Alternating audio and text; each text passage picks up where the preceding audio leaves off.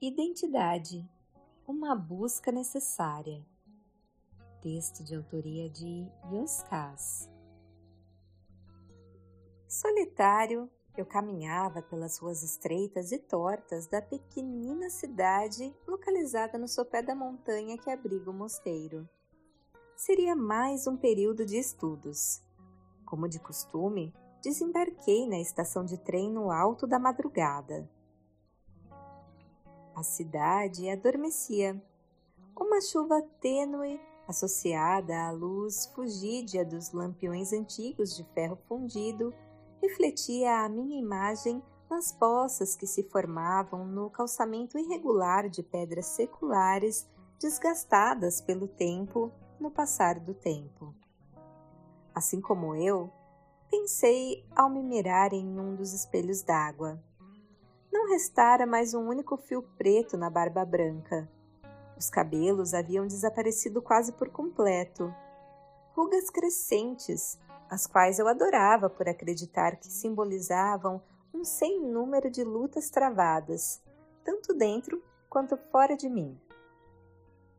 Só venci aquelas que consegui derrotar a mim mesmo. As demais serviram apenas para me ensinar quem eu não era. Nunca venci ninguém. Em verdade, ninguém vence. Eu era o meu maior adversário, mas também o melhor amigo e insubstituível aliado. Lembrei da fotografia da primeira carteira de identidade, aos 17 anos de idade, necessária ao ingresso na universidade, ainda guardada no fundo de uma gaveta qualquer.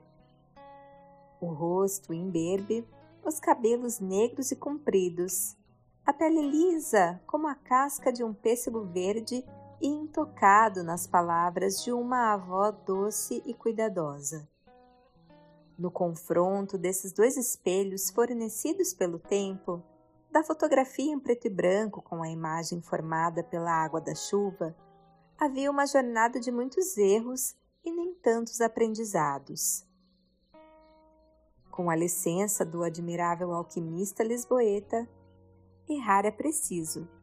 Somente eles, os erros, foram capazes de ensinar o que eu acreditava saber, mas estava distante de conhecer o que já existia de verdadeiro naquele jovem da fotografia que ainda se podia ver no reflexo da poça. Quais enganos ainda resistiam? Quais características e atributos se apresentavam? Que deixou de existir? Quem eu fui tem pouca importância sobre quem sou, servindo apenas para sinalizar uma trajetória de dificílimas transformações interiores. Amo aqueles que têm rugas e quase nenhuma rusga. Esses foram os pensamentos expostos ao loureiro, o sapateiro amante dos livros de filosofia e dos vinhos tintos, assim que colocou duas canecas fumegantes de café sobre o balcão de madeira da pequena e charmosa oficina, cujo funcionamento se tornara famoso pelos seus horários inusitados e improváveis, onde costurava bolsas e ideias com a mesma mestria. Ele comentou: Ninguém é igual a ninguém, cada qual é único. Nisto reside a beleza singular de cada pessoa. Se quisermos nos tornar cópia de alguém, enfeiaremos. Contudo, tamanha beleza apenas floresce na medida que o indivíduo descobre, enconra e conquista a própria identidade, características ímpares com que se relaciona consigo e com o mundo. Assim como a cultura se desenha através de ser e viver de um povo, a identidade se revela no jeito de pensar, sentir e agir de uma pessoa. Em suma, a maneira como lida com as emoções, reconhece as verdades, admite os erros, enfrenta as dificuldades, as virtudes que agrega ao comportamento, flui através das suas relações, se responsabiliza tanto pelas escolhas que faz quanto por aquelas que deixa escapar. Embora forme uma imagem invisível a olhos apressados, distraídos ou imaturos, mostra uma fotografia real e sem par. Perguntei quais movimentos nos aproximam da nossa autêntica identidade, assim como os que nos afastam dela. O sapateiro se calou por alguns instantes, como se viajasse para resgatar uma lembrança longínqua como método de melhor explicar a teoria. Os exemplos têm esse poder. Ele franziu as sobrancelhas e começou a narrar. Eu nunca tinha sido feliz no amor. Os motivos eram fartos.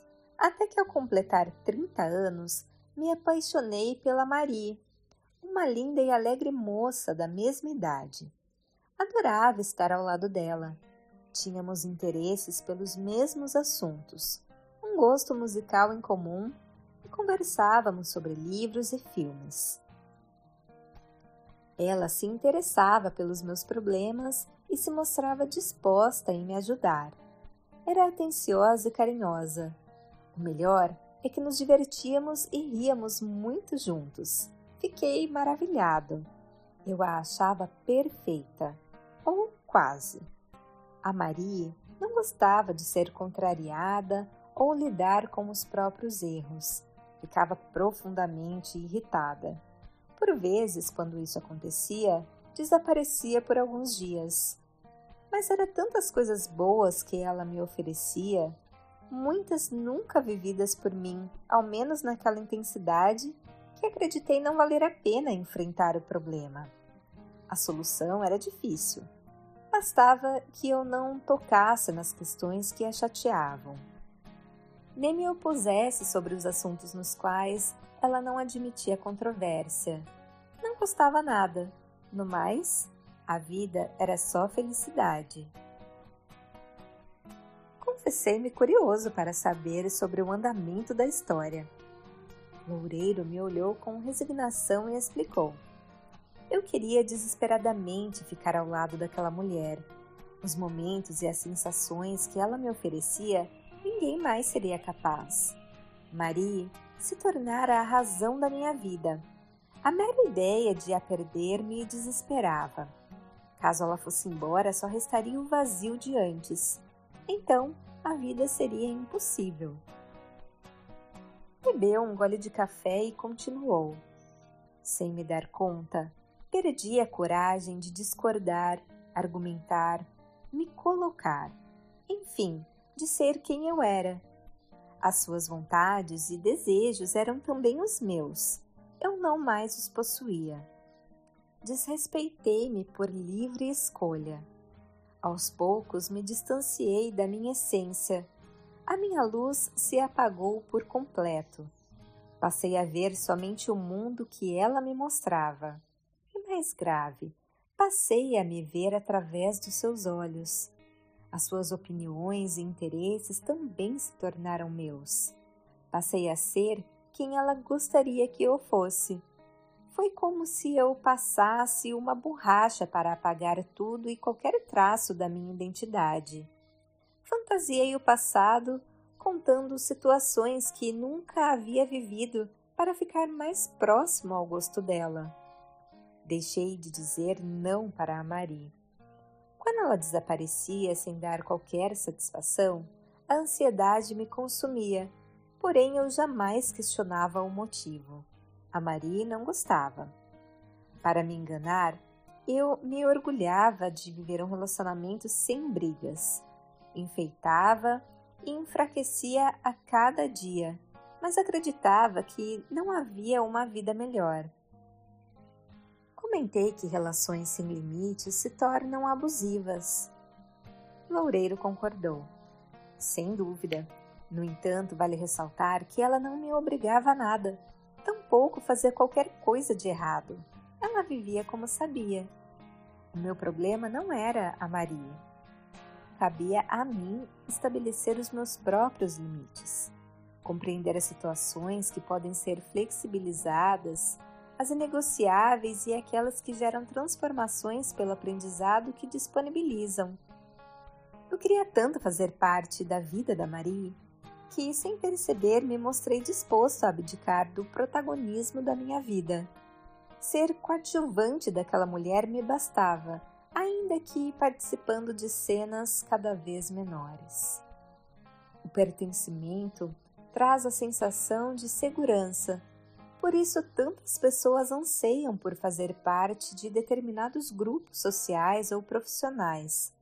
Mudam o comportamento e, por consequência, rasgam a identidade para se encaixar onde não cabem não se perguntam o que estão perdendo de si mesmo, tampouco se o que recebem em troca vale a pena por desistirem de quem genuinamente são.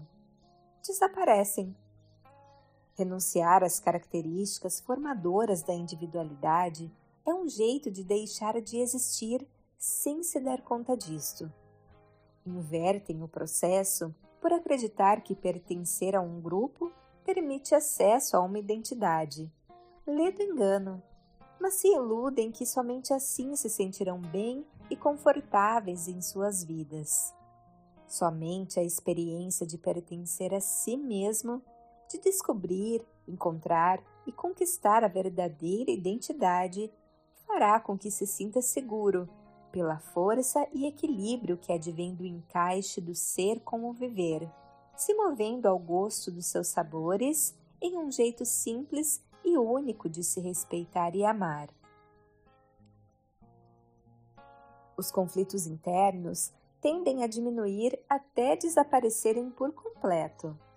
Os externos se mostram cada vez mais desnecessários. Passamos a compreender com clareza o que é nosso e o que pertence aos outros. Não me refiro apenas às questões materiais, mas as emocionais e existenciais. A identidade cria um autêntico escudo de proteção. Quando sabemos quem realmente somos, ninguém consegue nos arrancar do nosso eixo de luz. Não importa o que digam ou façam, jamais nos atingirão. Seguimos em frente com suavidade e leveza confessei-me curioso pelo desfecho do relacionamento com a Marie. Loureiro sorriu e disse: Teve o fim que eu merecia. Ela terminou comigo. Comentei que não devemos nos maltratar quando algo acontece de maneira indesejada. O sapateiro disse sim com a cabeça e esclareceu. Temos sempre que nos tratar com doçura e meiguice, afinal, Amar a si próprio é pressuposto indispensável para amar os outros. Contudo, não podemos dispensar as lições oferecidas pela vida, senão a experiência restará desperdiçada. Cada qual é responsável pelos próprios sentimentos. Não sofro pelo que alguém me fez. Em verdade, sofro por existir algo ainda incompreendido por mim em mim. Temos de esquecer essa ideia de compreender por qual motivo alguém nos surpreendeu com atitudes ásperas ou indesejadas. É perda de tempo. Cada indivíduo é um universo complexo de emoções incompreendidas. Temos enorme dificuldade em perceber as pontes que ligam nossos pensamentos aos sentimentos que os estimulam e constroem. Acreditar que decodificaremos esses mistérios nos mundos desconhecidos de outras pessoas é uma pretensão sem tamanho. Raramente conseguimos. Sofremos por viver baseado em enganos, suposições e expectativas. É esta imaturidade que faz com que os acontecimentos do mundo atuem como tempestades para a alma a autocompreensão associada a virtudes como humildade, paciência e compaixão bastam. O conhecimento sobre si mesmo conduz à formação da identidade, o passaporte para o usufruto das autênticas maravilhas da vida. Em seguida, voltou ao relacionamento com a Marie. Ela se desinteressou por quem eu me tornei. Não sem razão, virei um ninguém. A Marie não queria namorar um robô teleguiado. Desejava alguém disposto a crescer ao seu lado. Ela tinha suas posições sobre todas as coisas e tinha direito a isto. Eu também. Cabia a mim expor as minhas opiniões de maneira clara, objetiva e tranquila. Podíamos argumentar sem a necessidade de um concordar com o outro e mesmo assim tudo ficar bem. Ainda que ela se irritasse com qualquer colocação que eu fizesse, o descontrole dela não poderia ter o poder de me anular. A impaciência, a intolerância, a contrariedade eram questões emocionais dela que precisavam ser trabalhadas internamente por ela. Preferi ignorar o problema na tentativa de o evitar. Afinal, não custava nada. O preço foi alto. Na sequência e acúmulo de situações, ao fingir que o problema não existia, perdi toda e qualquer noção de individualidade. Um enfrentamento que poderia ter acontecido sem conflitos se eu tivesse a lucidez para me posicionar de maneira serena e firme. No entanto, o medo de a perder me fez ir ao seu encontro de modo a fugir de mim mesmo. Eu me tornei incapaz de ser o co-criador de uma relação com a Marie. Não que não pudesse, mas por ter abandonado e depois esquecido de quem eu era. Eu rasguei a minha identidade, não ela. A dependência emocional nos leva à anulação da identidade, que se apaga quando descaracteriza o indivíduo por inteiro, como aconteceu comigo. Deu de ombros e concluiu: A identidade é uma das conquistas do amadurecimento. Falei que, se perguntadas, quase todas as pessoas responderão saber quem são. Loureiro esclareceu: sabem tudo sobre si mesmo em questões superficiais ou em situações que não envolvem riscos. O tipo de música que preferem, se gostam de ir à praia, as roupas que usam, o corte de cabelo que rejuvenesce, o time de futebol que torcem, se bebem cerveja ou vinho, a série ou filme predileto, a igreja que frequentam. Nada ou pouco conhecem sobre a origem dos sentimentos que amiúdam o livre pensar, os verdadeiros motivos das suas impaciências, irritações e intolerâncias, sobre as dificuldades de desmancharem as mágoas e perdoar, a raiz dos medos, a razão de falar em sim quando o coração diz não, nem mesmo a real razão de terem feito muitas das escolhas que fazem ou fizeram, mesmo aquelas angulares que mudaram o rumo das suas existências. Não entendem a profundidade de estarem decidindo por isto ou aquilo, tampouco as fraturas e abalos que, por consequência, os atingirão na essência. Na manhã de um dia qualquer, quando procurarem por si, não encontrarão ninguém. Não é de se estranhar a pandemia planetária de ansiosos e deprimidos têm dificuldade de entender que, nos descuidos das relações, desistiram de ser quem verdadeiramente são. Limitam-se a acreditar que o inferno são os outros, esquecendo que somos os outros dos outros.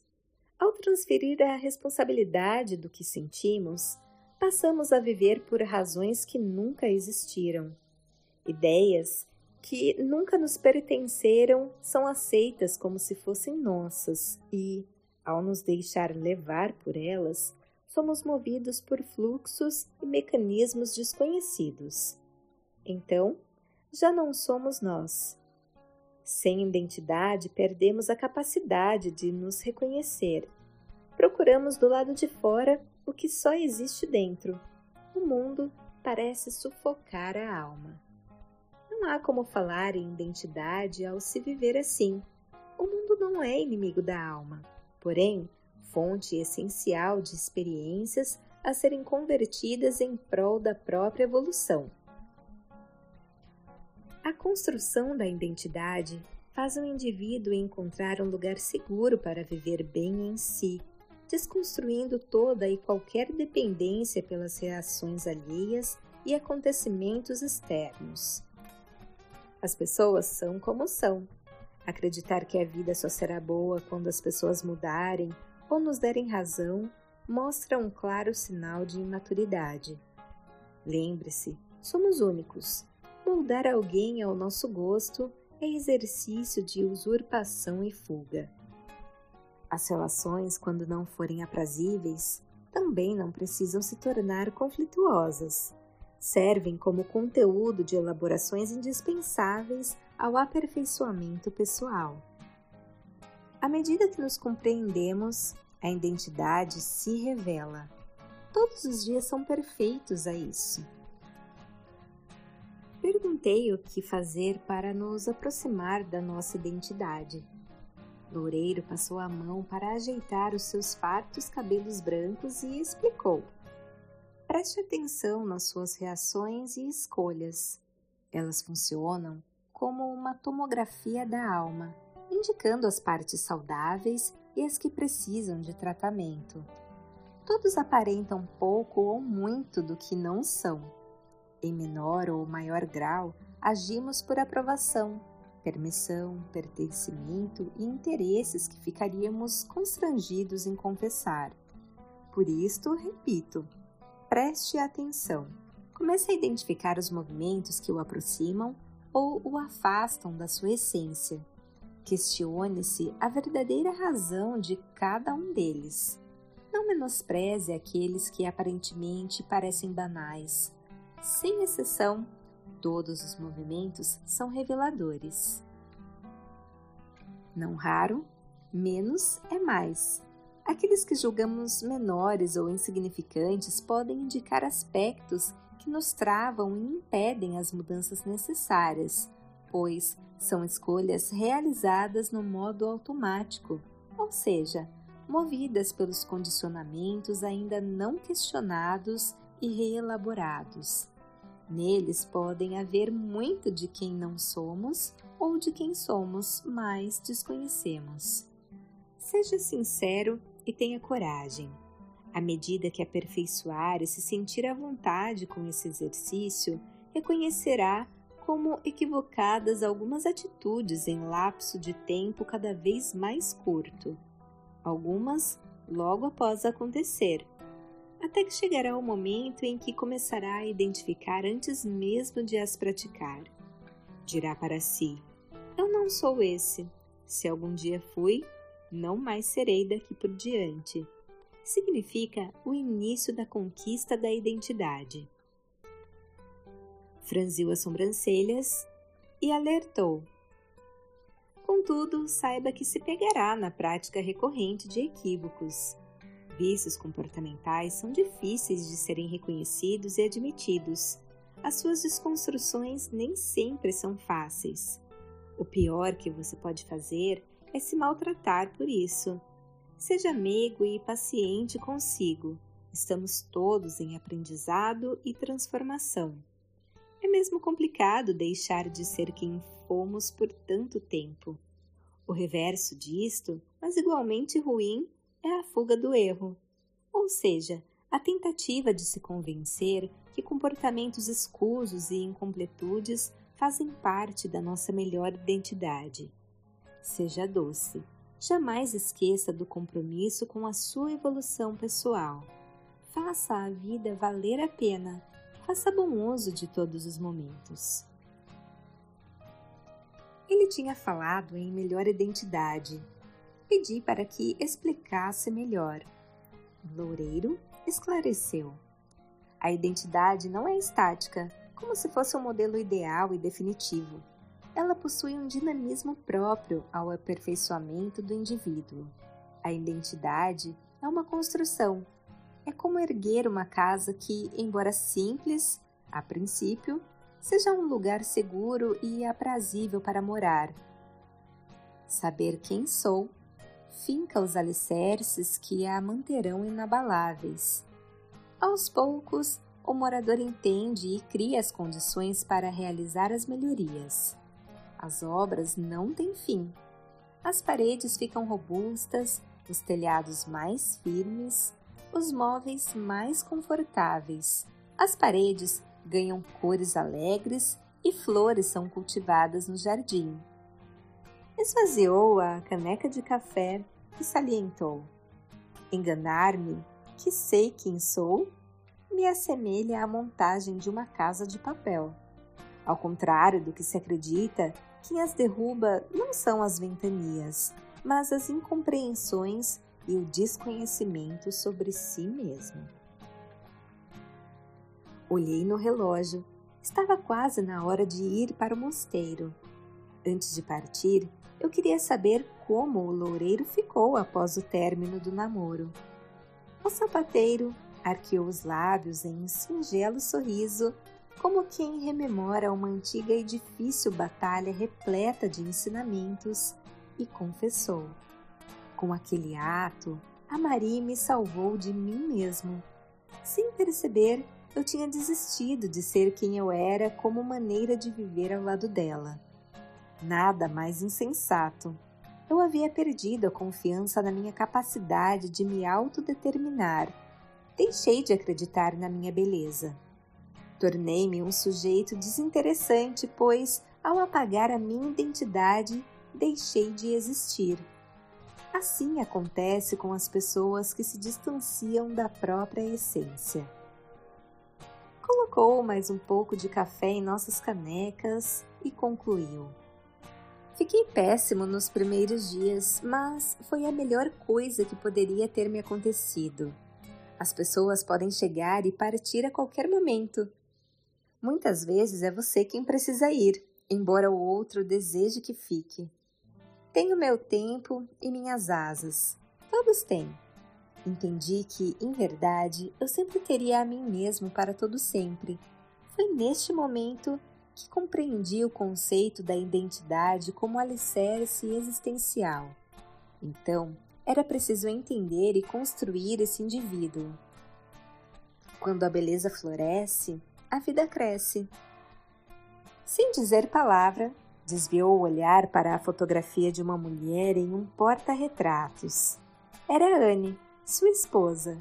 Tinham se conhecido muito tempo depois da história com a Marie.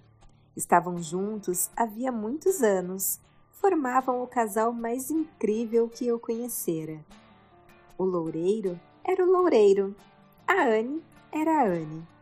Eram bem diferentes em vários aspectos, mas se respeitavam e admiravam essa riqueza.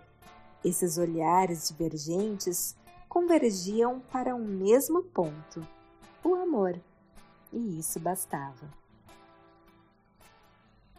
Voz de Paula Pauline